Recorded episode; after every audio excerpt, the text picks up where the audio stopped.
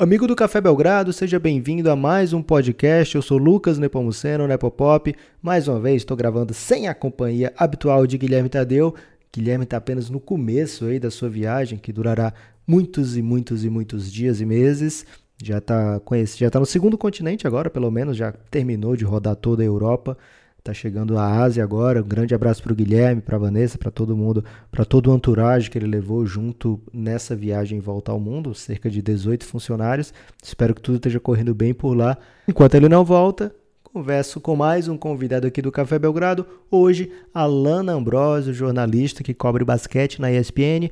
Ela veio aqui para a gente falar de muito basquete, falar de NBA, falar de Kobe Bryant, falar da passagem dela é, da carreira dela né, como jornalista e também fizemos nossas seleções para o All-Star Weekend, na verdade para o All-Star Game, né? Não fizemos seleções para o Dunk Contest, não, nem para o Três Pontos, mas sim para o Jogo das Estrelas. Escolhemos os reservas de cada conferência, os titulares já estão escolhidos, os reservas serão concomitantemente lançados, né? A TNT anuncia nessa quinta-feira os reservas para o All-Star Game. Nós fizemos aqui nossas seleções também. Mas antes da Lana, eu quero convidar você, ouvinte, a apoiar o Café Belgrado. São planos a partir de R$ reais, é pouco para o tanto de podcast que você vai ter, são mais de 100 horas de conteúdo exclusivo. É, mês de fevereiro vai chegar com mais episódio de O Reinado, vai ter mais episódio da série El Gringo, são muitas, muitas séries do Café Belgrado, muito episódio de conteúdo exclusivo. Toda semana a gente lança pelo menos um episódio de conteúdo exclusivo e você tem acesso a tudo isso por apenas R$ reais por mês. É, você assinando agora, você vai ter acesso não só ao do mês de fevereiro, mas também todo o conteúdo para trás já produzido, né? Já temos muitos e muitos episódios aí, certamente você vai passar um bom tempo para ouvir tudo. É, quem gosta do nosso podcast certamente não reclama de se tornar um apoiador. Dá essa chance, apoia cafébelgrado.com.br ou então no PicPay, arroba o Café Belgrado. E quem chegou para apoiar o Café Belgrado foi a Serpa Export, a marca mais deliciosa da cervejaria Serpa, uma cervejaria paraense, criada por um alemão no Pará. Uma história sui generis aí, assim como o Café Belgrado também não tem muita obviedade, né? Eu sou de Fortaleza e o Guilherme grava de Maringá, no Paraná, e agora o Guilherme é do mundo, né? O Guilherme tá viajando aí o mundo inteiro, dá para dizer que ele é um cara internacional, é, não tem mais uma moradia, digamos assim. A casa do Guilherme é o mundo. É, mesmo assim, se nos juntamos e fizemos o Café Belgrado. A Serpa também não tem uma história muito comum, porque é uma cervejaria criada por um alemão lá no Pará, mas acabou dando no que dando. Primeira cerveja premium do Brasil, a Serpa Export, a Serpinha, né, como o pessoal chama carinhosamente. E ultimamente temos recebido fotos de ouvintes que já estão mostrando que aderiram à Serpinha e até agora nenhuma reclamação, né? Porque custo-benefício da Serpinha excelente, uma delícia. Então procura aí no seu, na sua cidade, deve ter, porque a Serpa está quase no território inteiro nacional. Manda uma foto para a gente saboreando uma Serpa Export. Agora, Alana Ambrosio.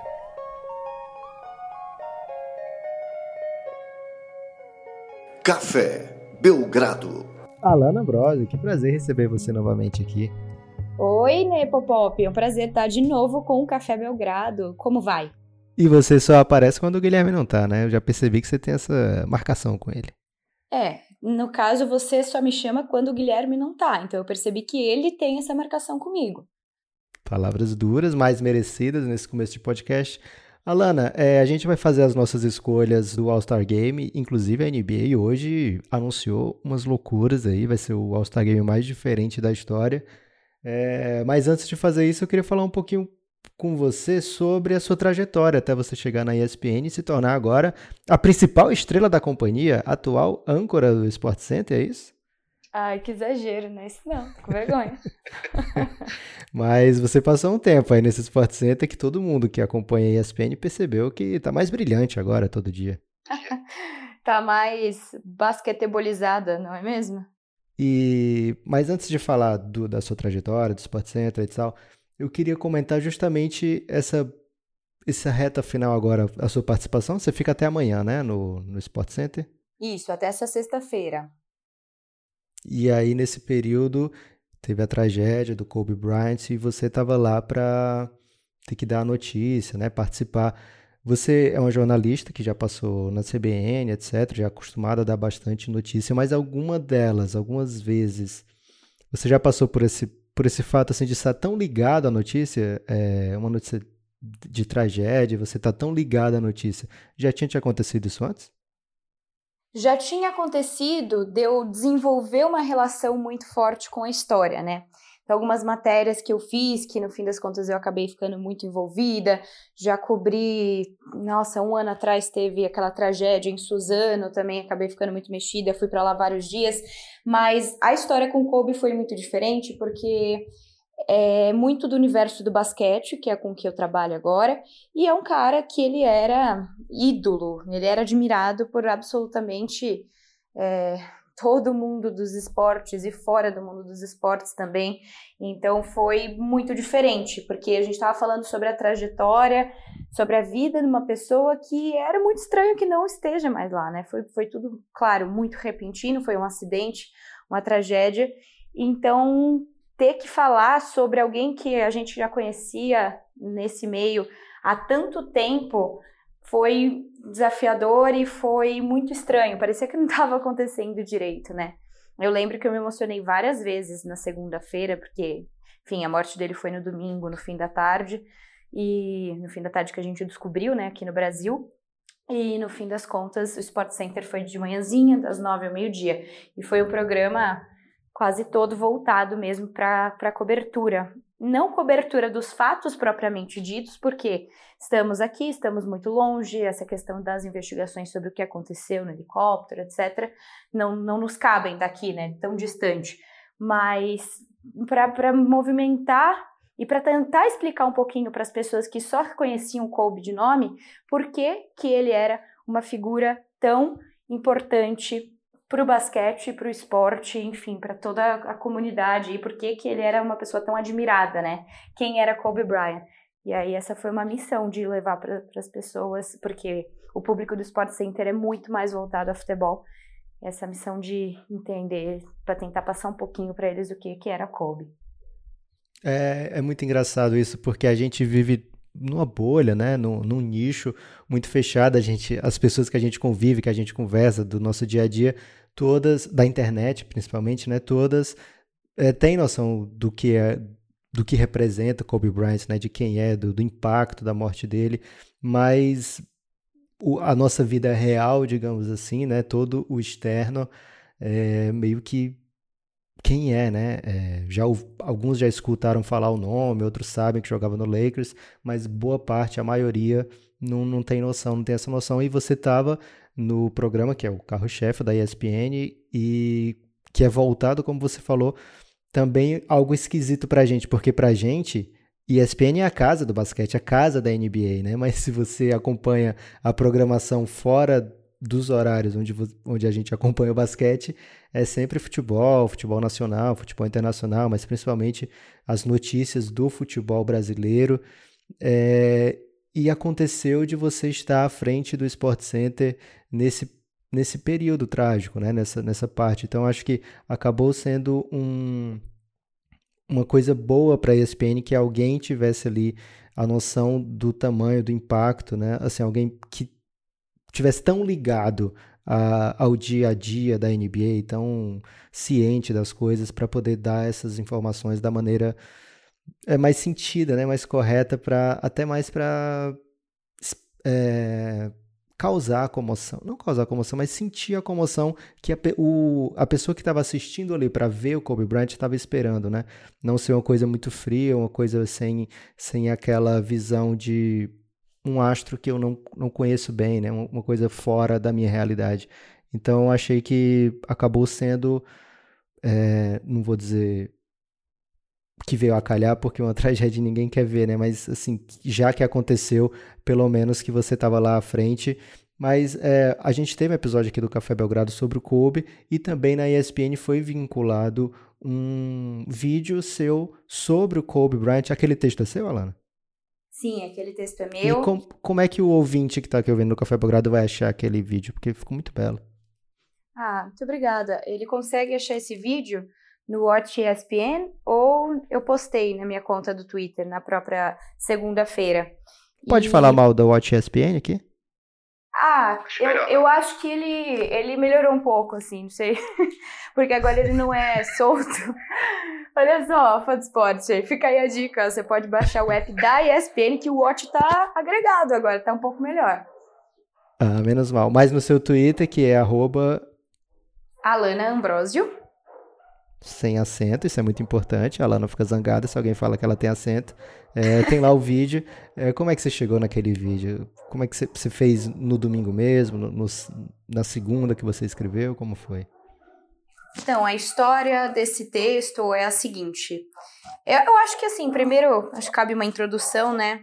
Falando sobre essa responsabilidade de ter falado sobre o Kobe no Sport Center, porque acho que se gerou uma comoção mundial e não só nos Estados Unidos, como em várias outras partes do globo, acho que a missão dos jornalistas e dos jogadores e de quem é ligado, dos fãs também, de quem é ligado ao esporte, foi tentar passar um pouco dessa emoção do que era Kobe Bryant, de quem era ele, do legado que ele deixou, da Mamba Mentality, por que, que ele foi tão importante, né? Então, a gente nos últimos dias ouviu histórias, anedotas incríveis sobre quem ele era, a ética de trabalho dele, que era absurda, ele era completamente obcecado por treinar e ser melhor, né? Essa é história da Mamba Mentality. Então, é, conseguir falar um pouquinho sobre isso foi a missão de nós jornalistas, né, para grande mídia e também de quem produz conteúdo voltado a basquete. É, a, bom, quando quando a gente soube da história da morte dele, gerou uma mobilização muito grande né, na, na ESPN e nos grupos, pessoal é, tentando entrar em contato com vários jogadores. Eu acabei escrevendo umas coisas para a Folha também sobre a relação do Kobe com o Oscar, já que ele morou na, durante a infância na Itália, ele viu o Oscar jogar contra o pai do Kobe, né? Então ele passou a admirar o Mão Santa tinha uma relação legal com ele. Mais tarde ele veio aqui para o Brasil, conheceu o Oscar, era um dos ídolos de infância dele. Então uma das matérias foi sobre ele e a outra foi sobre a Didi, a filhinha dele, que ia seguir os passos dele no basquete, que ela já era um absurdo e ela que estava com ele nesse é, helicóptero, né? Eles estavam inclusive indo para um jogo dela. Mas começou essa frenética para conseguir compilar mensagens, informações, testemunhos, relatos, né, sobre ele. E no meio desse frenesi todo, enquanto eu escrevia minhas matérias, meio que a gente não vai percebendo, né? Não vai dando a devida dimensão. E acho que até agora, para muita gente, ainda não caiu a ficha de que o Kobe morreu. Não é que, ah, ele se aposentou. Porque quando o jogador se aposenta, dá, né, aquela coisinha, tipo, ah, nunca mais vou ver jogar. Mas a perda repentina, assim, dele foi realmente um grande choque, um grande baque. E aí, quando eu terminei o trabalho todo, Terminei de mandar o material lá para a ESPN, ajudar com umas entrevistas, porque quem estava na TV era o Bulga, ele fez um trabalho muito legal, passando o fã de esporte né, essas questões sobre Kobe, o Giovannone também deu relatos pessoais, enfim, toda a equipe trabalhando bastante lá. Quando eu terminei é, de ajudá-los e de escrever as matérias, eu olhei para o relógio, já era meia-noite e quinze. Aí eu falei, nossa, minha vez aqui de pensar sobre ele, o que que ele significava, quem ele era, o que eu achava que ele era, para mim. Daí eu escrevi um textinho para ele antes de dormir, em homenagem a ele. Não sei se você quiser até colocar ele aqui, não sei como é que funciona isso. Mas. Você tá dando muito crédito às minhas capacidades de edição, Alana. tá bom, desculpa então. Você tá acostumada a falar para sua equipe de 18 pessoas, olha, quero tal coisa em 5 minutos e tá tudo resolvido. Não é bem assim. Palavras duras aqui. Mas enfim, aí eu escrevi esse textinho e guardei. Fui dormir, porque a equipe do Sport Center entra às 5 da manhã, a equipe da manhã, né? Desse programa da manhã. Daí eu cheguei lá e falei: olha, escrevi um texto. Aí o Baruel, que é o nosso editor-chefe, ele falou: deixa eu ver. Aí eu mostrei pra ele, ele falou: ah, tá legal. Vamos gravar? Eu falei: vamos, vamos gravar. Mandou palavras médias ele? Tá legal. Não, tá legal. ele gostou, ele gostou, ele gostou. Se ele não gostasse, é que crítico, né? tinha ido pro... Aquela, aquela apreensão, né? Será que esse negócio vai pro ar aqui? Daí gostaram, e aí eu gravei o textinho que eu mesma tinha escrito na madrugada, na mesma madrugada, né? E aí o pessoal fez um trabalho incrível de edição, ficou linda a sonorização, as imagens casadas, ficou muito bonito. Um tributo, uma forma que eu pude é, também falar quem ele era para mim, né? Bom, como estava todo mundo dando seus relatos sobre seus jogadores favoritos, sobre o impacto que ele teve, deu para dar um pouquinho também essa dimensão para os telespectadores. Além, claro, de trazer ao longo dessas três horas várias manifestações, manifestações de fãs, dos próprios jogadores. É, a gente teve comentarista, o Agra, né, para repercutir. A gente entrevistou ao vivo o Oscar. Então foi um programa bem emotivo. Várias vezes eu quis chorar. Cada vídeo uma vontade diferente de chorar. E é isso. Emoção com jornalismo. Foi, foi a tentativa. É muito intenso, né? Você passa, sei lá, 15 minutos, você passa 15 minutos no Twitter e você acha é, uns 18 vídeos que te fazem chorar sobre Kobe Bryant, né? Então, é, é um baque, como você falou, né? Um choque que ainda as pessoas estão digerindo ainda e não é pouca coisa para digerir, né? Porque ele era, poxa, ele estava em Los Angeles jogando pelo Lakers, é, sei lá, a franquia mais reconhecível do mundo inteiro. Ele, o jogador, muita gente acha, né? O principal jogador da, da história do Lakers, ou certamente desse século. E tem muita história sobre ele, né? Então, assim, muita gente com história para contar, muito pessoal, ou então de jogo que lembra, ou então de atitudes dele em quadra.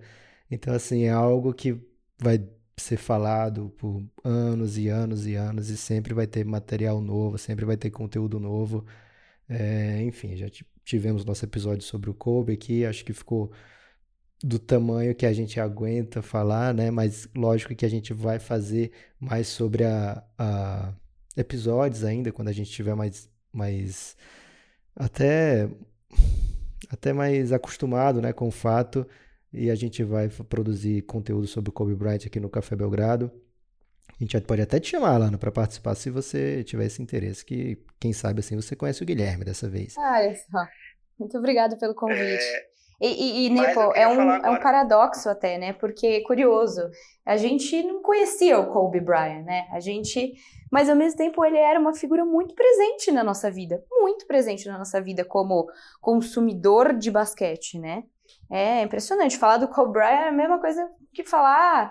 Ah, aquele cara que a gente conhece, que joga assim, assim, assado, o jeito dele é meio assim. Parecia mesmo... O jeito dele é andar. É, sei lá, é diferente. É conhecido.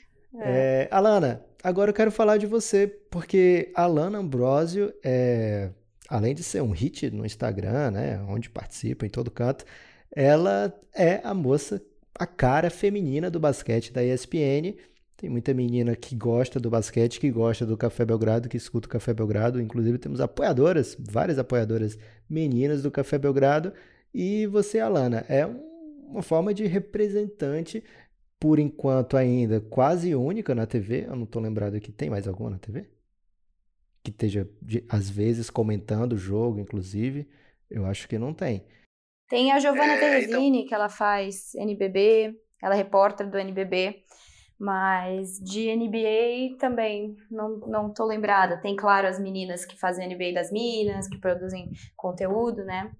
Tem várias outras meninas que têm páginas próprias, páginas ou podcasts, enfim, conteúdo próprio. Sim. Nossas brothers, mas assim, na, na TV você tá meio que representando elas, então olha a responsabilidade.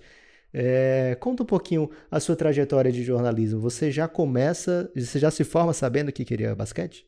Não, definitivamente não. Você é jornalista formada, né, Alana? Porque aqui a gente aceita todo tipo de jornalismo. Eu sou uma jornalista formada me formei com 21 anos, mas é, basquete era, era para mim, era aquela hora do dia que eu tinha para ser feliz, sabe? Eu chegava em casa e na época que eu comecei a assistir, bastante mesmo, né? Lá para 2009, com os meus 18 aninhos, é, era. Você tá falando várias, dando várias dicas da sua idade para provar que ainda é jovem, né? É, eu, tô, eu, tô, eu tô empenhada nessa missão de provar que ainda sou jovem, porque eu tô achando que em breve eu não serei. Então eu quero deixar aqui claro que eu tenho 27 anos, tá bom? Mas você, você brilha no Instagram, Instagram é jovem. Instagram é jovem? Tá bom. Então, é. me senti mais nova aqui, o que por, por enquanto é bom. É... Bom, enfim, até perdi o rumo, né, Popop?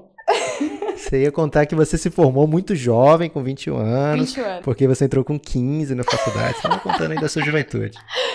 Não, eu não entrei com 15 na faculdade, mas enfim. Bom, a hora do basquete era a hora que era a minha hora da felicidade, né? Era a hora que eu chegava em casa e conseguia curtir o que eu queria ver mesmo. E tinha muito menos transmissão, então eram os dias marcados da semana. Eu lembro que tinha de quinta e tinha de domingo. E aí a ESPN passava também, mas eu não lembro qual era o dia certinho. E mas era meu programa com meu pai gostava muito. E nessa época foi quando eu entrei para o mundo do Twitter, para o mundo virtual, e eu ficava lá dando meus pitacos. Mas só dando meus pitacos mesmo, sem pretensão de um dia trabalhar com isso, até porque a gente sabe que no país do futebol, o nicho, o mercado para outros esportes é um tanto quanto mais restrito. Então não parecia algo tão viável. É, de qualquer forma, estava lá fazendo minha faculdade de jornalismo, é, comecei a trabalhar na Record, onde eu fiquei por dois anos, e foi lá que eu conheci o querido Ricardo Bugarelli, porque como estagiária eu pegava o café, eu trabalhava como produtora do jornal da Record News, que é aquele do Heródoto Barbeiro. Acho que os apoiadores sabem, né, quem é o Heródoto Barbeiro, enfim, um dos grandes nomes do jornalismo brasileiro. E eu fazia a produção para ele e pegava o café para as nossas reuniões de pauta. Daí, no caminho por café, eu dava uma passadinha na, na ala de esportes e começava a falar aleatoriamente sobre basquete, sobre NBA. Até que um belo dia, Ricardo. Falava qualquer pessoa sobre basquete? É, aleatoriamente, eu... como é isso? Sim, eu tinha Você chega que... lá, gente, Chicago Bulls. Não, eu falava assim, eu tinha que ir lá para combinar quem é que ia ser o, o, comentarista ou a pessoa do esporte que ia para reunião de pauta para falar o que, que tinha de esporte naquele dia para o jornal. Então eu aproveitava essa brechinha e a parte do café e aí começava a falar, ah, e aquele jogo lá, né, com quem tivesse na minha frente com quem, com quem tivesse por lá. Vira e mexe. tava... do basquete. É, porque às vezes tava passando replay na TV e aí eu falava, nossa, e essa jogada aqui, hein? Então, ficava assim. Até que um dia, Ricardo Bugarelli virou e falou, Mina, que que você tá aqui sempre falando de basquete? E aí eu falei, ah, Daquele jeito discreto é, dele falar, né? Um, um homem que fala baixo, essas coisas, né, Buga? e aí ele tava. Um dia ele falou isso. E aí ele começou a ser a pessoa com quem eu ia lá e falava de basquete. Aí ele descobriu que eu gostava de basquete, etc. E na época ele até trabalhava na Sky, é, que ficava perto de onde eu moro, e fui acompanhar a transmissão. Eu lembro que era Clippers e Bulls na época que Clippers nadinha, era Bulls Sports tudo. Plus, né? O canal da Sky que era, passava. Era, isso. E, cara, achei o máximo na transmissão, mas enfim trabalhava com jornalismo tradicional, ainda não era esportivo. Eu já quis trabalhar com jornalismo esportivo, mas quando a gente pensa em jornalismo esportivo aqui, a gente pensa futebol, né? Não vem um negócio tão amplo, a não ser uma cobertura especial de Olimpíadas, etc. E aí, tá certo, aí eu, eu ficava nessa de gostar de basquete. Eu até criei um site em uma época, um blog, onde eu ficava dando meus pitacos. Eu gostava muito de falar. Qual era de... o nome? Que o pessoal vai querer achar esse site. Não, infelizmente eu acho que ele não existe mais. Mas ele chamava Diário a Gol, porque eu falava de futebol e basquete. Olha só. Caramba, Diário a Gol, um dos piores nomes de blog que eu já vi. Diário a Gol. Ah, Diário a Gol. Agora piorou um pouco ainda. Olha, você pega leve, cara, tá? Foi o nome que eu consegui pensar na época. Enfim. no diário. Não, a gente tá no Café Belgrado, tá, tá, tá, tranquilo. Não, mas tem uma sacada inteligente no Café Belgrado. Enfim. É, diário a gol só aparece roda de pneu, roda pra, pra carro, Volkswagen. Ah, ó, não vamos criticar o Diário a Gol, porque ele nem tá aqui pra se defender, tá bom? É, ok. Tá. E aí lá eu postava meus textinhos, dava meus pitacos, ficava lá no Twitter, noite de jogo, lá no Twitter. Daí comecei a conhecer também a galera da internet, né, que já produzia conteúdo, já fazia, já estava aí na internet faz tempo escrevendo, ou nos blogs, aí depois vieram os podcasts e tal. Fui me inteirando desse mundo de basquete. Enquanto isso, trabalhava como jornalista. Daí, em 2014, eu não estava mais na Record, eu entrei na rádio CBN para cobrir Copa do Mundo. E era um freela, no fim das contas, ao fim desse freela, ao fim da Copa, abriu uma vaga no jornalismo. Eles falaram: Você quer? Eu falei: Quero. Então, passei a cobrir absolutamente tudo. É, eu fui contratada como repórter lá, e aí cada, cada mergulho um flash, cada dia é uma coisa diferente. Polícia, muita política local. É... Você tem saudade desse ah, de certa forma. Rotina, era um trabalho diferente que era bem legal, mas eu acho que nessa fase da minha vida não, não cabe mais, por enquanto, sabe? O Hard News. É, agora que eu tô mais focada mesmo no basquete, no jornalismo esportivo. Mas era legal, tinha umas histórias curiosas, tinha aquela adrenalina de você apurar as coisas, dar furo, fazer matérias emotivas, matérias que. De, você davam... prendeu alguém? eu derrubei secretários. Eu ajudei, Caramba, ajudei famílias é, que estavam passando por situações. Mas você derrubou literalmente, porque o sonho do jovem é derrubar político agora. Eu derrubei. Nem que seja literalmente. Eu derrubei, eu derrubei. Empurrou? Fez uma rasteira? Como foi? Ah, a história foi uma matéria que eu fiz sobre uma OSS, uma organização. Não, na verdade não era uma OSS, era uma organização social, mas ela era de cultura. Era uma, uma entidade que geria é, que tinha contrato com a prefeitura, ou melhor, com o governo do estado, e essa entidade, ela, ela cometia atos fraudulentos, né? E ela tinha conseguido esse contrato por ter esquemas com o então secretário de Cultura da época. E aí, no fim das contas, a história repercutiu tanto que ele foi exonerado do cargo pelo então governador Geraldo Alckmin. Então. Caramba, que massa. É, já fiz umas coisas legais. E, e também é isso, poder contar a história. Acho que o que todo jornalista tem em comum é que ele gosta de contar a história. Seja a história dos outros, seja. Principalmente a história dos outros, né?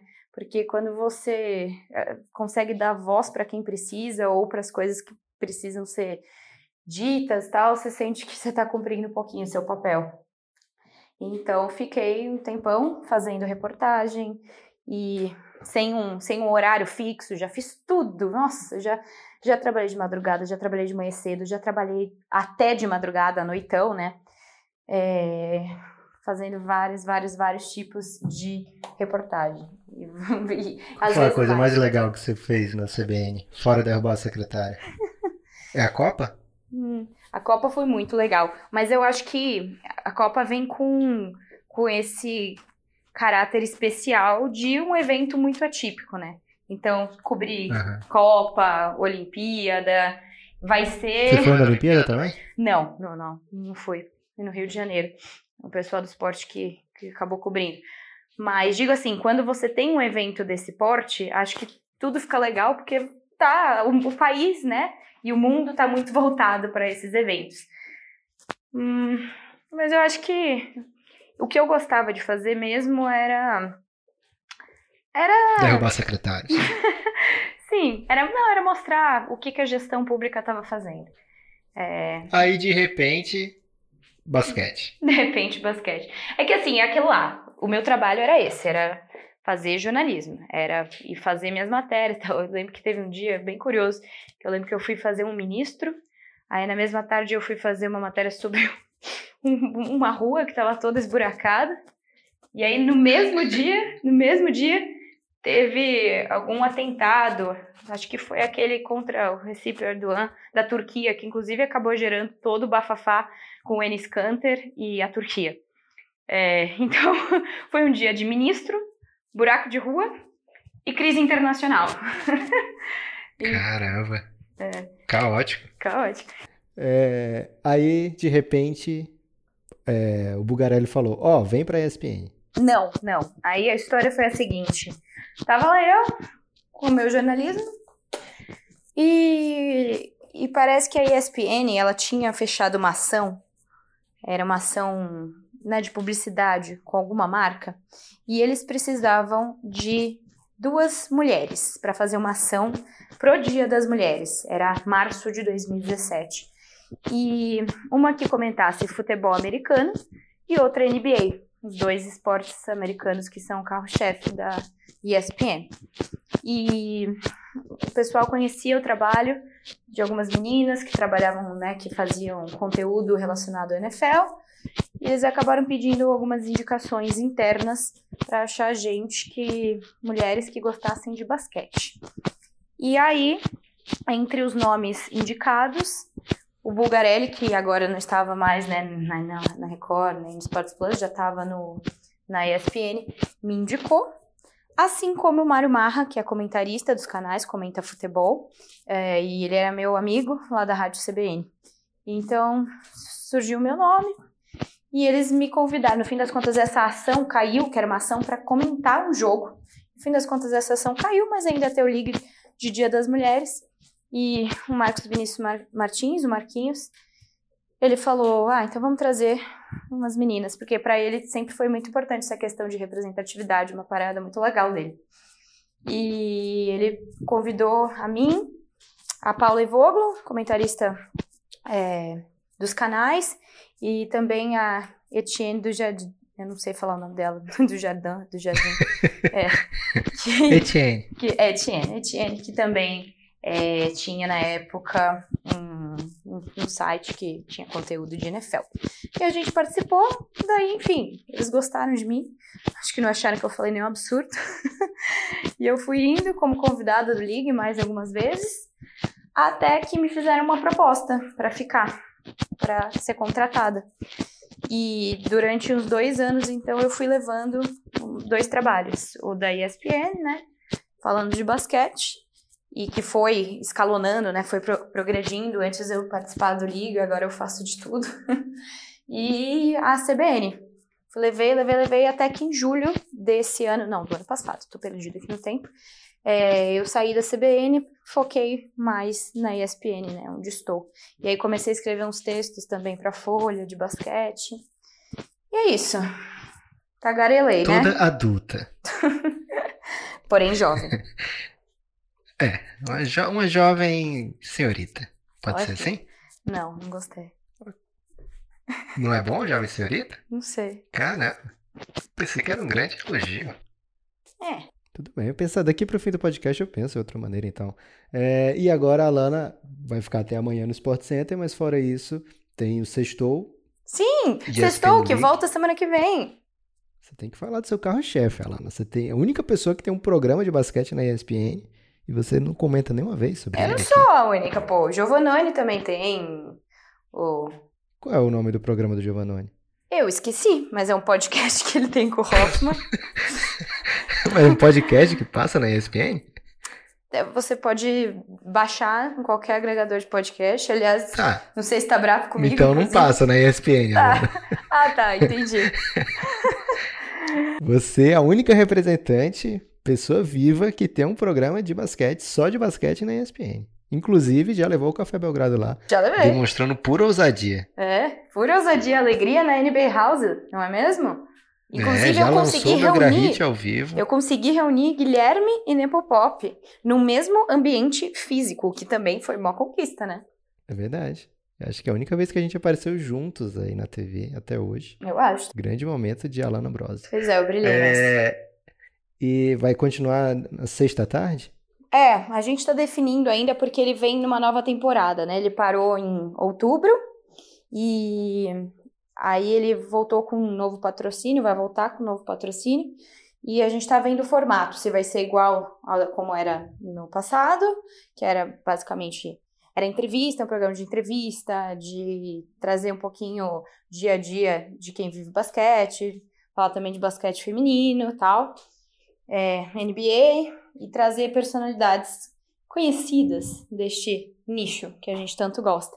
Mas eu acho que a ideia vai ser a mesma. Não posso dar spoilers ainda, até porque não sei direito. Por que não? porque não sei. É um ótimo motivo. não é um bom motivo. Mas... É um dos melhores motivos que tem para não dar pois spoiler. Pois é. Então, semana que vem vocês saberão, meus caros. Mas tem mês de. A volta já tem um mês definido? Semana que vem, fio. Já vai ter, vai estar na semana que vem já, então. Isso, pelo que a gente sabe, sim. É o que tudo indica. Sexta-feira tem sextou novo. Não agora, a próxima. Mas assim. É, vai ser belo. Quem viver, verá. Linda história de Alana Brosio, muito jovem, então dá para falar mais coisa nesse podcast. A gente tem que reservar metade do podcast para explicar a regra nova da, da NBA pro All-Star Game, uhum. que ficou. Não, mas até, até é bem simples, na verdade. Quer explicar? Vamos explicar? Pô, são quatro. É bom que eu explico e você me disse se eu acertei, se eu entendi mesmo a explicação, mas eu creio que sim. Tá bom. São quatro quartos, como todo jogo de basquete, mas o que, que vai acontecer?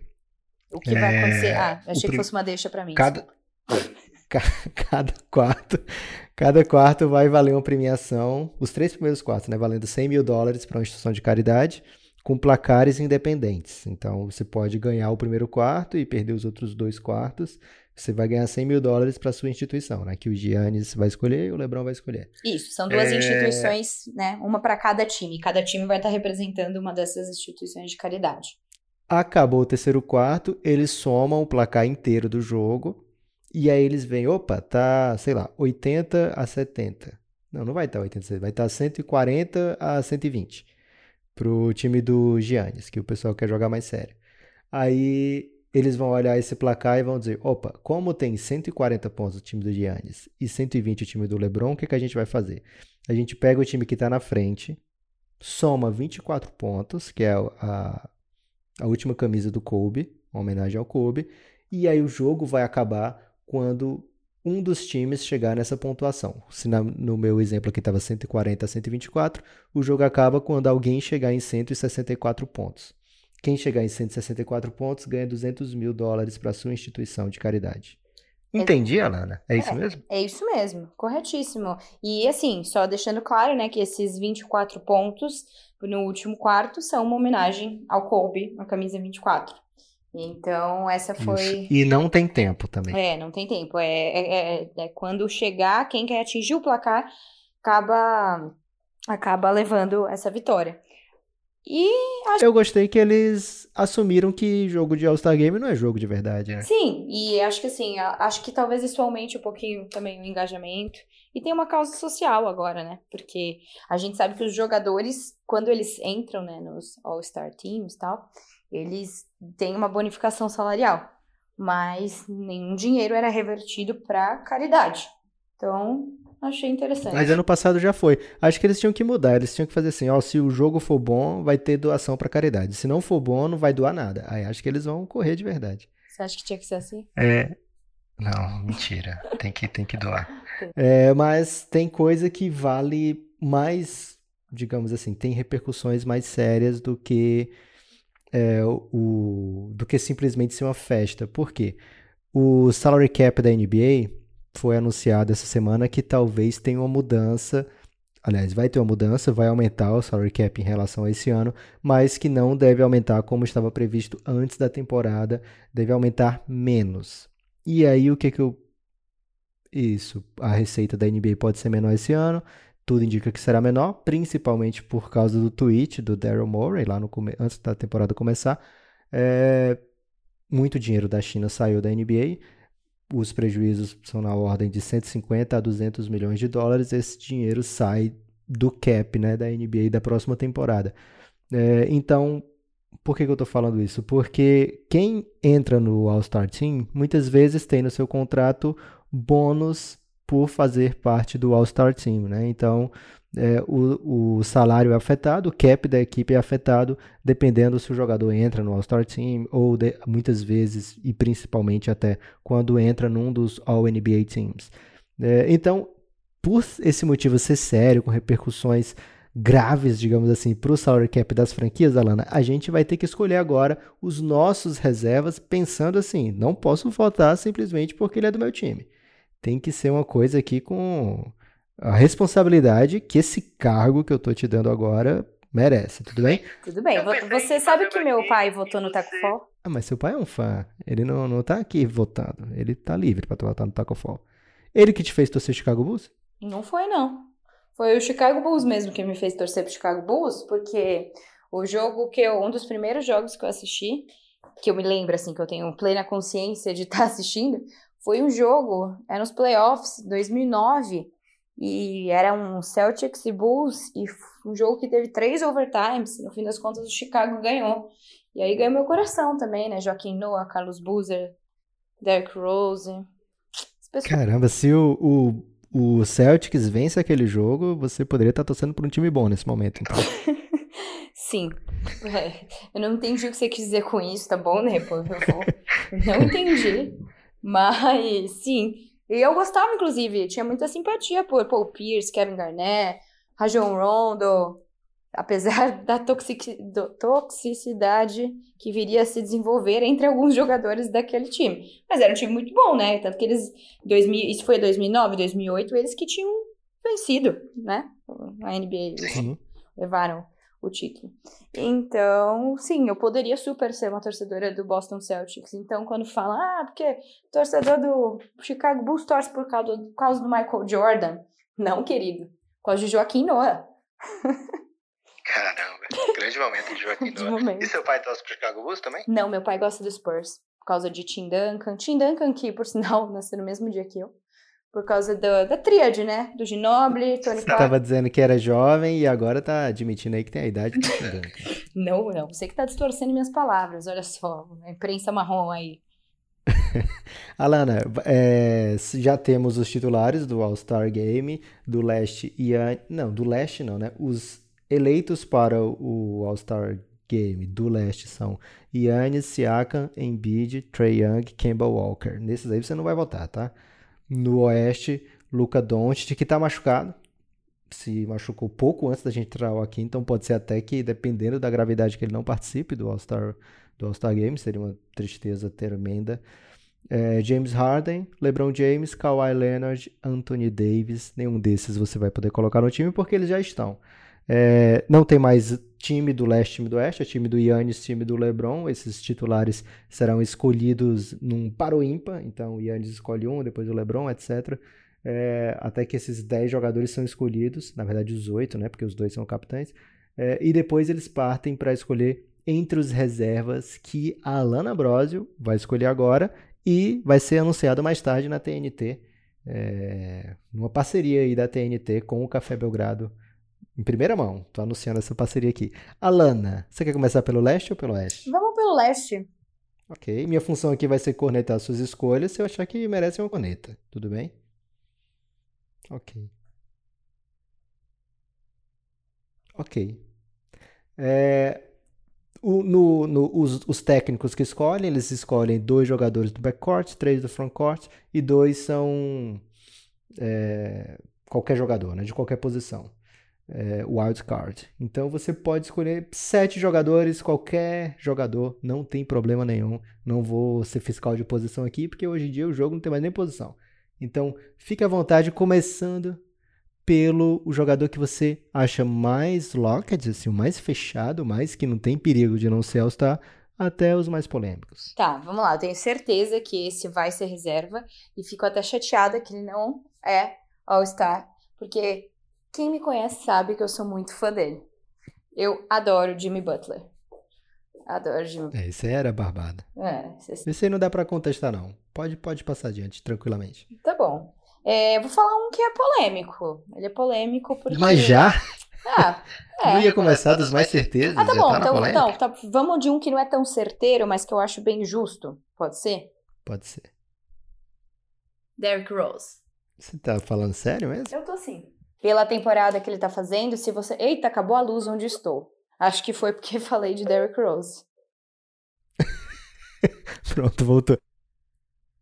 É, se você pegar os números do Derrick Rose no prime dele, quando ele ganhou a temporada de MVP em 2011, por incrível que pareça e surpreendente que seja, mesmo depois de tantas lesões, tantos problemas no joelho, tanto tempo parado, o Rose voltou a jogar e os números dele estão muito parecidos com os números de MVP lá em 2011. E... Mas tem um drama muito sério aí. Termina, por favor, desculpa. Não, tudo bem. Eu só ia dizer que tem a chance dele ser trocado para um contender, né? Talvez um Lakers, um Philadelphia, porque o time do Detroit Pistons, enfim, não sei o que dá para esperar. Era exatamente esse o problema. É. Para a pessoa chegar na vontade de votar no Derrick Rose, a pessoa tem que ter visto o jogo do Detroit Pistons. E pra pessoa fazer isso. Mas aí ninguém pessoa... pode votar no Trae Young. Ah, mas é legal ver o jogo do Atlanta. Quantas vitórias tem o legal? Atlanta?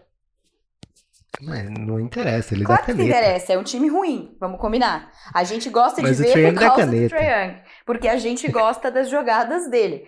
Ele, mas como time, o Atlanta é péssimo. O Atlanta é literalmente o último time, o pior time da Conferência Leste. Então, assim, não é muita justificativa, né? Ok, mas você está então justificando um erro com outro erro. Sim. Essa é a sua análise nesse momento. ok. Não, depois você vai falar vai passar... Por que você não botou o Lavine, então?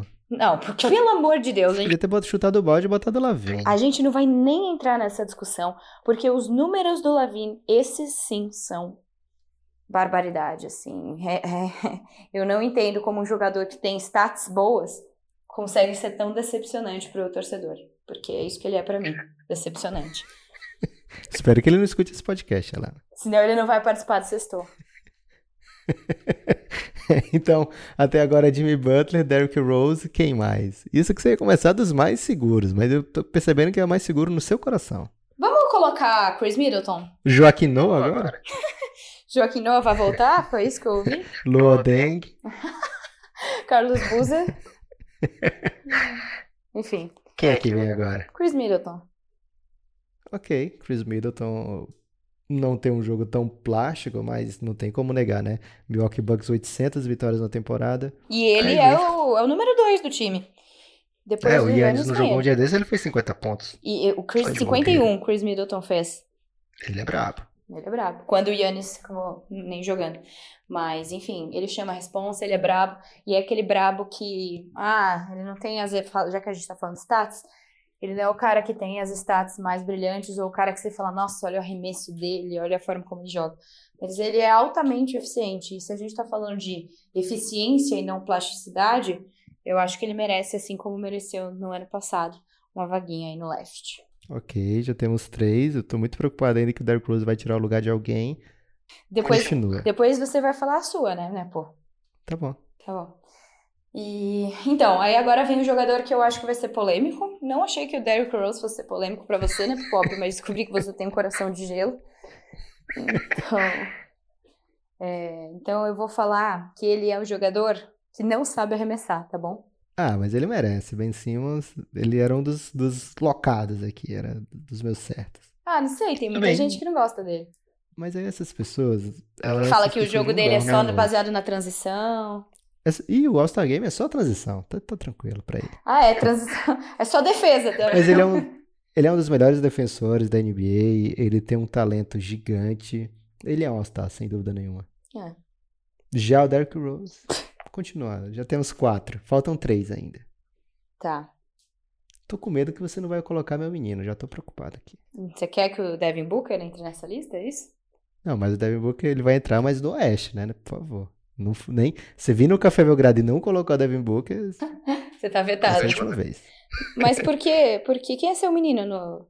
Ah, ó, quem é seu menino no, no Légio? Eu não posso dar spoiler. Bom, enfim. É, tô, eu te, tem dois jogadores do Boston que eu tô na dúvida. Mas. Acho que eu acabo ficando com o Tatum. No lugar do Jalen okay. Brown. Eu acho que o Tatum vai ser All-Star mesmo. É. E acho que o Jalen Brown não vai ser. O Jalen Brown é muito injustiçado. Até aqui no Café Belgrado, o Guilherme vive pegando no pé dele. Ah, é? Então, o Jalen, é. o Jalen Brown é um desses que vão ser snubbed, eu acho também. Que vão ficar de fora, mas... Só tem vaga para um deles? Não, no meu coração, sim. se, se o Boston tivesse vencido aquele jogo, iam estar os dois na lista aqui. Sim, exatamente. é, bom, então vamos lá. Eu falei Butler, Middleton, Rose, Dayton, Ben Simmons. Ben Simmons, tá, faltam dois, então. Faltam dois. E acho que você tem que, tem que botar a front court agora. Que eu tô completamente no escuro. Que a luz não voltou e já anoiteceu aqui. Você tem que derrubar mais um secretário aí. Nesse momento a gente tá trabalhando com outra realidade aqui. É... Então, os outros dois achei difícil de dizer. Eu, eu faço umas relações afetivas, assim, sabe? Eu percebi. Não, vai, vamos colocar. Você pode colocar o Adebayo, por favor? Ah, eu pensei nele. Eu, foi um dos nomes que eu anotei aqui, mas agora eu tô olhando e não sei. Mas o Adebayo, ele é uma, uma das grandes surpresas, principalmente né, no quesito defensivo, e um dos motivos para o Miami Heat estar tá lá em cima na tabela. O principal motivo a gente já falou quem é. Mas Adebayo, fundamental. E é curioso, né? O salto que ele deu também de uma temporada. É, o menino brilha, viu? Quando perdeu, o Miami perdeu o Whiteside, né? Ah, acho que ele tá muito bem. Então, beleza, acho que a gente pode concordar de deixar o Adebayo aí. E o outro. Show. Agora eu tô mais tranquilo, já tava preocupado porque Derrick Rose tava me incomodando, mas com o Adebayo ali já dá um yang legal. O uh, que, que a gente fala de Oladipo? Ah, não dá, jogou um jogo só. E daí? Tô brincando, tá bom, Michael Brogdon. Caramba, o Michael Brogdon é legal, hein? Não, não tinha imaginado ele na lista, mas não dá para contestar. O Indiana tá bem legal. Acho que dá para pensar assim, ou ele ou Sabonis, dependendo se o time já tem, quando o técnico for escolher já tiver muito big, pode entrar o, o, Adeba, o Brogdon, se não tiver muito ainda, que eu acho que não vai ter, talvez eles votem no Sabonis, mas acho que vai ter que ter alguém do Indiana, né? Porque o Indiana tá fazendo uma ótima campanha, mesmo sem o Ladipo. Acho que deve entrar alguém do Indiana. Acho que é possível que entre o Kyle Lowry, primeiro porque todo ano ele é All-Star, é, mesmo às vezes até achando que ele não merecia, mas ele sempre entra. É, mas porque o Raptors está com uma campanha muito, muito boa, né? Já tem o Siakam, tudo bem, no time titular, mas pode ser que entre o Lowry. Acho que a minha lista está muito parecida com a sua. A contestação seria Derrick Rose, fica bem claro aqui. Colocaria, não sei, ficaria entre o Lowry e o o Bradley Bill tá com umas estatísticas muito loucas também. No... Bradley Bill, eu acho que ele merece, mas eu também acho que o Rose, de certa forma, merece. Então eu fico aí dividida. E no fim das contas, eu acho que storytelling também entra, né? E storytelling do Rose é mais forte do que do Bradley Bill. Nesse momento, nossos corações se abraçam lá, porque inglês necessário do storytelling foi belíssimo. Parabéns, você ganhou uma entrada vitalícia no Café Belgrado. Agora, Agora Conferência Oeste. Oeste. Ah, tá. De omissões aí da Alana Severas. Acho que Jalen Brown você comentou, Kyle Lowry, Bradley Bill, Sabonis e acho que só, né? É. Zé Clavini? Não, nunca. nunca. é, então, Conferência Oeste tem um que não dá para esquecer, Damian Lillard, não vou nem te perguntar. O segundo também, Jokic também. Esses dois eu acho que são... óbvios, né? Paul George. Paul George, você acha muito óbvio? Ah, eu acho. Rudy Gobert também acho bem óbvio. Já temos quatro, então. Tá. É, cara, um cara que eu sou muito fã, e eu vou até contar uma pequena anedota aqui sobre ele. É, eu virei fãzona depois da China. É o Donovan Mitchell. Vocês. Ótimo, perfeito. Tá, vocês não têm ideia. Não tô nem falando dentro de quadro, porque, enfim, desde a temporada que eu achava que ele tinha que ter ganho o Roy. Eu já gosto dele, mas na China eu virei fã, porque, cara, ele é simplesmente. Explica isso na China, porque o ouvinte jovem é muito confuso. Sim, eu fui pra China, não peguei coronavírus, queria deixar bem claro, porque fui pra China durante Você comeu sopa de, de morcego? Como? Tomou sopa de morcego? Eu tomei, eu, eu tô vegetariana, né? E teve um dia que eu pedi uma sopinha lá na China e no fim das contas eu achei que fosse uma sopinha com noodles, né? Com aquele macarrãozinho. E aí depois eu descobri que era uma sopa que tinha sangue de pato. Então, assim. foi difícil. Foi Mas difícil. não comeu carne. É, eu acabei colocando na minha boca e não deu certo, né? Não deu.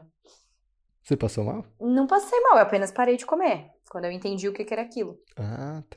Isso foi em Xangai, que foi onde é, os Estados Unidos, a fase de grupos, né, eles ficaram em Xangai. Foi a cidade por onde eu cheguei. E eu fiquei bem no centro de Xangai, assim, lugar bem roots, que eu nem recomendaria para os meus amigos. Viu, amizades? Eu nunca vou recomendar o lugar que eu fiquei, porque tava tudo em chinês. E a barreira da língua é realmente muito grande. Então ninguém falava inglês no lugar onde eu fiquei.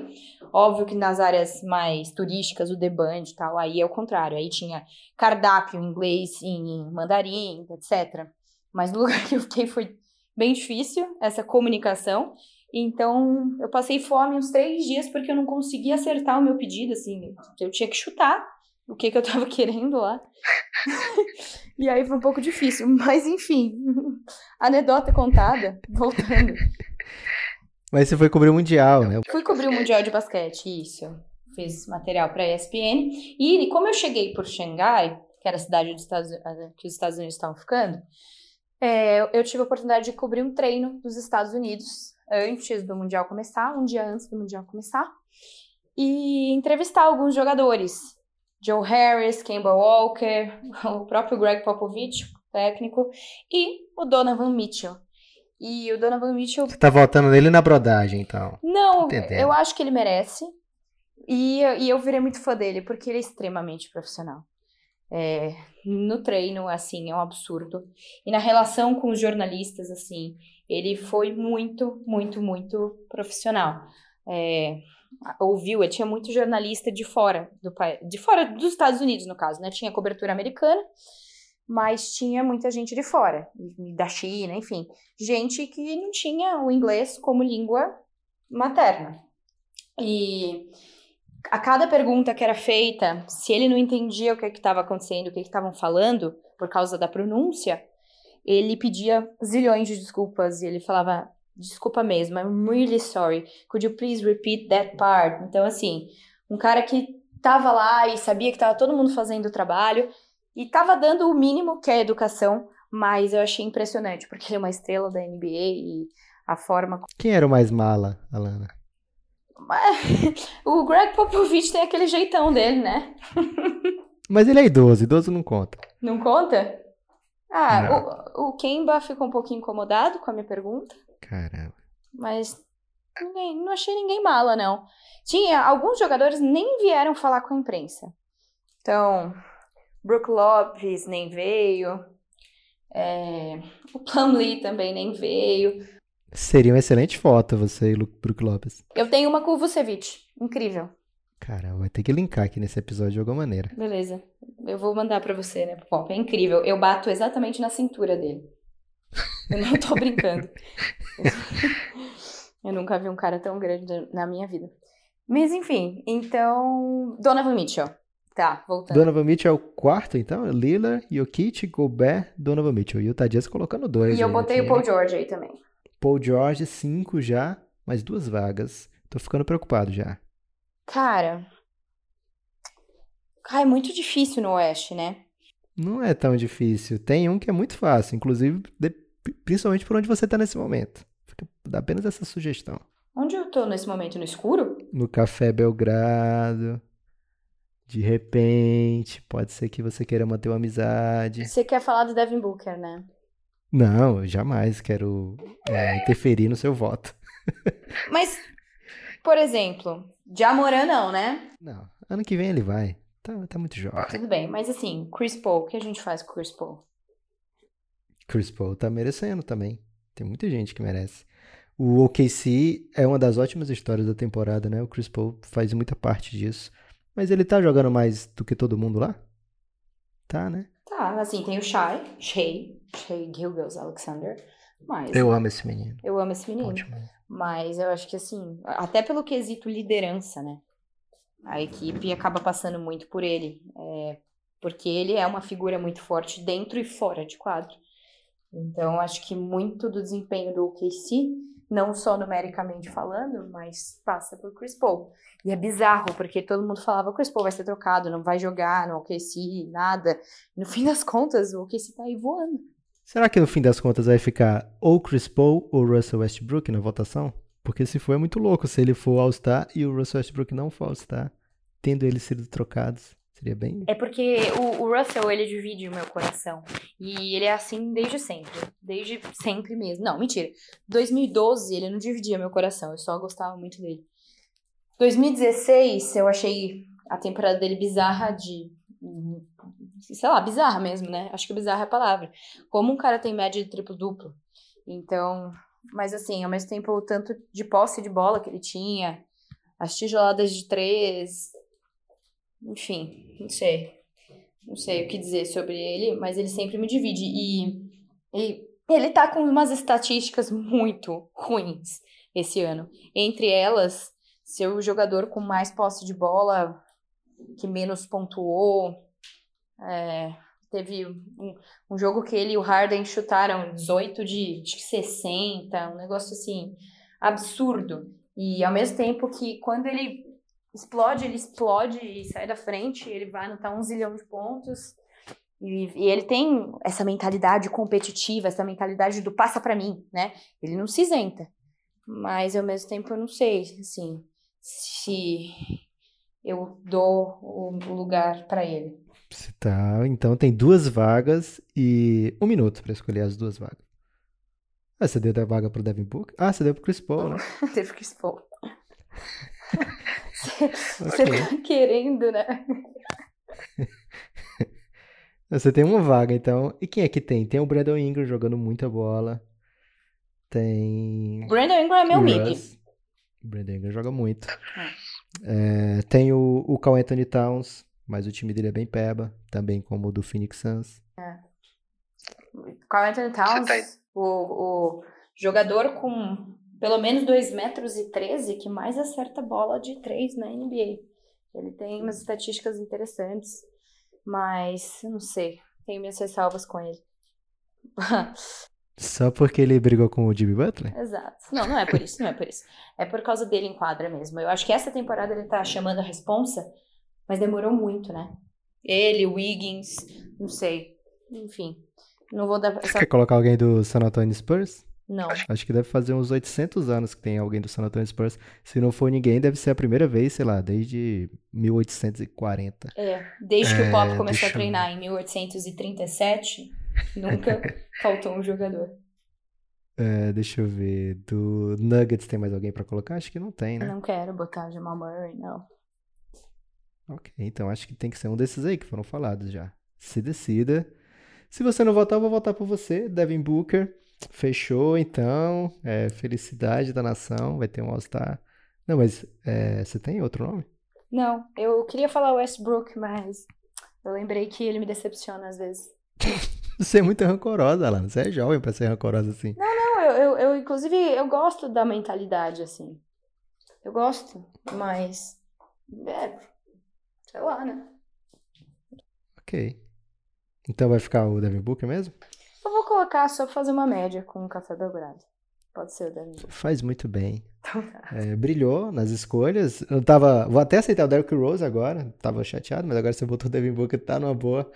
É... Alana, você tem direito a um destaque final e a um apelo ao jovem torcedor da NBA de por que, que ele não deve desistir do Chicago Bulls. É, eu, esse apelo alguém deveria fazer para mim, na verdade, porque também. Mas você não é mais tão jovem.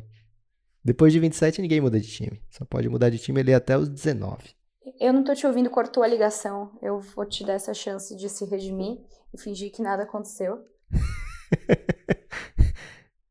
ok. É, então, assim, as jovens senhoritas elas não, não têm esse direito de mudar de time, porque já passaram de 20 anos. Só até os 19 que é permitido, mesmo sendo muito jovem como você, trocar de time. Então, é, você não pode mais trocar, já está fixo o Chicago Bulls, e você tem que ajudar aquele jovem que escolheu, por engano, o Chicago Bulls, a dizer: não, não, não foi engano, fica no Bulls porque. Fica no Bulls porque a gente viu recentemente como trabalhos é, de diretorias, trabalhos dos general managers, trabalhos feitos com foco e com escolhas pensadas e com inteligência, conseguem reconstruir times. Então você pega um Los Angeles Clippers, que é um dos favoritos a título, é, e não, não disputava simplesmente nada. Bom, temporada passada até deu aquele susto no Golden State, foi interessante, até isso que atraiu bem o Kawhi e o George. É, Lakers ficou anos sem ir para os playoffs e esse ano com certeza vai, né? Conseguiu trazer, inclusive, e é mais ninguém menos do que LeBron James. É, Philadelphia 76ers, forma de um processo que durou anos e demorou anos para se concretizar. Então eu acho que o meu apelo, já que eu tenho que fazer, é não desista do Chicago Bulls, porque é simplesmente o maior time, tá bom? De Chicago da NBA. da NBA. ok. Tá bom? Teve, tem esse histórico de ter o maior jogador da história. Em algum momento ele vai voltar a ser bom. Assim que Garpex saírem e assim que eles pararem de investir em jogadores péssimos. Caramba, então é um apelo a longo prazo. É, é um pedido a longo prazo. Até porque esse ano a gente draftou o querido Kobe White e por mais que ele não seja um Jamoran, um Zion Williamson, ele tem seu valor e eu acho que ele pode crescer e ajudar essa garotada aí de Chicago, que tem um dos times mais jovens da NBA, é, a voltar a ser competitivo em breve. Assim que, ó, três coisas. Fire Garpex, Fire Jim Boylan e força na peruca do Kobe White. É isso. E... Tinha que ter falado essa parte em inglês também. Eu não consegui. E já que a gente tá com o Lavine, né? Já que a gente tem que acreditar nesse homem, então beleza, me prove, Lavine, que eu estou errada sobre você. Esse trecho a gente manda para ele. É. Mas aquela outra parte você falou mal dele, não. Ele, ele foi um pouco chateado comigo, ele já escreveu porque ele ficou sabendo o que aconteceu. Ele não gostou muito. Mas a minha consideração final é Kobe. Kobe, né? Acho que não tinha como ser diferente. É... Conte para alguém sobre Kobe Bryant. Explica para alguém por que, que ele era tão grande e por que, que para sempre o basquete foi tocado por ele em quadra e fora de, dela também, porque a, a forma eu vou só terminar com uma história também da China que acho que diz muito sobre quem ele era. Que o Mundial de Basquete ano passado, é, na China, ele foi um dos embaixadores, ele já tinha se aposentado há três anos. Então, assim, tem outros jogadores que estão no hype agora, Yannis Antetokounmpo, Jamoran, Luka Doncic, Trae Young, o próprio LeBron segue em alta. É, Kobe já tinha se aposentado. E o tanto de gente que estava enlouquecida para ver o Kobe Bryant é um absurdo, assim, camisas 8 e 24 por todos os cantos. E a China não é um país pequeno, né? E é um país que tem apenas 1 bilhão e 400 milhões de pessoas. E todo dia eu via gente com camisa do Kobe Bryant. Naquela ansiedade para vê-lo discursar na China, vê-lo falar. Então, transcendeu qualquer barreira de ah, jogador de basquete. Ele era muito mais do que isso.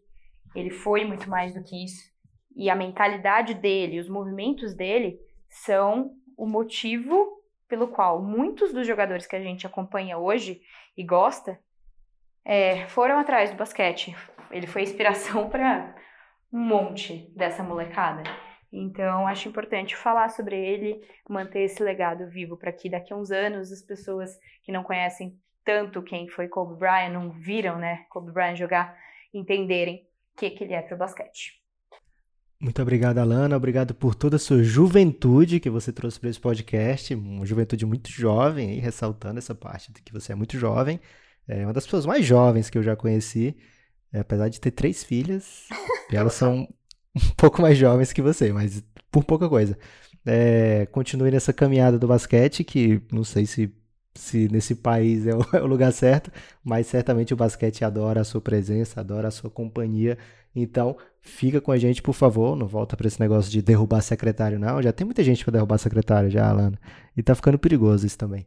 É, então, espero que você volte aqui qualquer dia com o Guilherme para poder fazermos um episódio muito completo aqui. Alana, obrigado. Muito obrigada pelo espaço, pela participação. Não vou agradecer a hora que você me chama de velha, mas obrigada pelo papo, pessoal. E é isso aí. A gente se vê. A recíproca é verdadeira. Basquete. tá bom? Beijo. Mais uma vez, obrigado, Alano. E obrigado a você, ouvinte do Café Belgrado, por prestigiar mais esse episódio. Eu sei que vocês estão com saudade aí do Guilherme. Em breve ele vai aparecer, vai dar o jeito dele de gravar um episódio com a gente. Não sei se na Ásia ele vai ter mais sorte aí com os equipamentos. A Ásia tem muita tecnologia. Quando ele chegar em Taiwan, vai fazer a festa. É, então a gente deve gravar um episódio em breve. No mês de fevereiro, certamente vai ter episódio do Café Belgrado com a equipe completa. Mas lembrando sempre, tem a Tour Deadline chegando, episódios do Café Belgrado voltados às trocas, mas para isso acontecer tem que ter troca, né, gente? Então já estou assim muito ansioso, não está saindo troca. Até agora não chegou nenhum sei lá, LeBron James no Phoenix Suns, está demorando.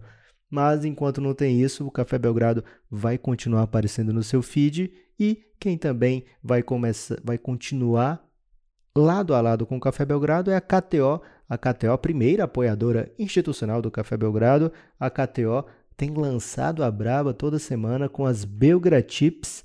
As Belgratips aí são as dicas do Café Belgrado que aparecem lá na KTO, né? Quem é cadastrado na KTO recebe sempre as Belgratips e até agora 100% de aproveitamento. Acertamos tudo, né? Que as pessoas, quem confiou, apostou e se deu bem.